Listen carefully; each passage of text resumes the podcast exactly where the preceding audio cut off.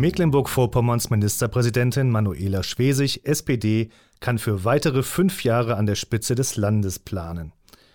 Bei der Landtagswahl am Sonntag erzielte die von ihr geführte SPD nach Prognosen von ARD und ZDF einen deutlichen Wahlsieg. Die CDU mit ihrem Spitzenkandidaten Michael Sack erlebte eine herbe Niederlage. Darum geht es im Audiosnack Spezial zur Wahl. Stand Sonntag 20 Uhr. Die SPD bricht in Jubel aus.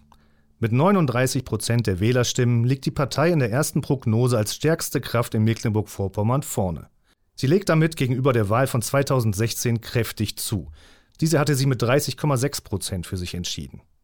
Ich bin wahnsinnig stolz auf meine SPD Mecklenburg-Vorpommern, sagte Ministerpräsidentin Manuela Schwesig ihren Parteimitgliedern.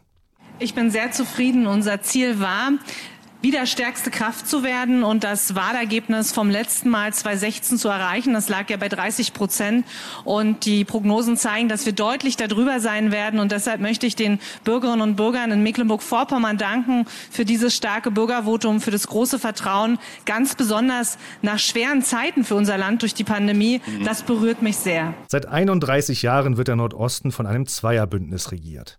23 Jahre davon geführt von der SPD. In den vergangenen 15 war die CDU als Juniorpartner mit in der Koalition. Nach ihrem deutlichen Wahlsieg hat Manuela Schwesig die Frage einer künftigen Regierungskoalition offen gelassen. Wir warten jetzt die endgültigen Ergebnisse ab und schauen dann, mit wem man stabile Mehrheiten bilden kann, sagte Schwesig im ZDF. Für die bisherige Regierungspartei CDU reicht es nach neuerlichen Verlusten erneut nur zu Platz 3. Die Unionspartei verzeichnet laut übereinstimmenden Prognosen von ARD und ZDF 14,0 Prozent. Ihr bislang schlechtestes Ergebnis im Nordosten seit der Wiedervereinigung.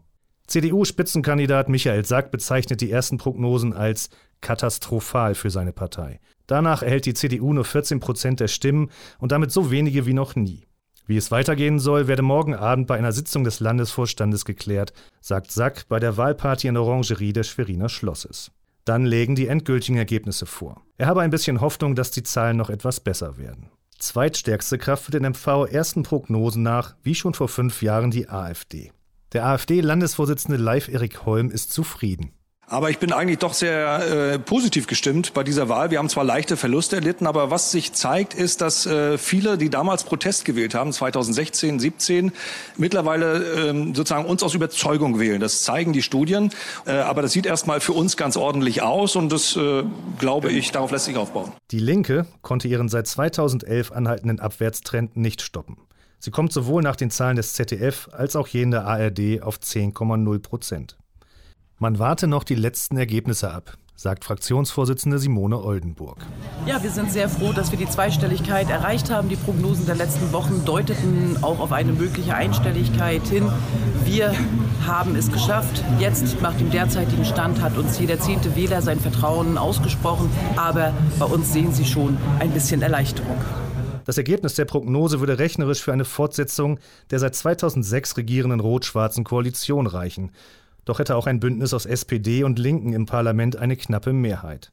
Sollten FDP und Grüne ins Parlament einziehen, wäre auch eine sogenannte Ampelkoalition möglich. Bei der Bundestagswahl zeigen die ersten Hochrechnungen einen zu engen Wahlausgang, um schon einen Sieger zu verkünden. Die SPD führt knapp vor der Union. Hinter der CDU landen die Grünen, die FDP und die AfD jeweils mit zweistelligen Prozentpunkten. Der Linken droht ein Scheitern an der 5-Prozent-Hürde.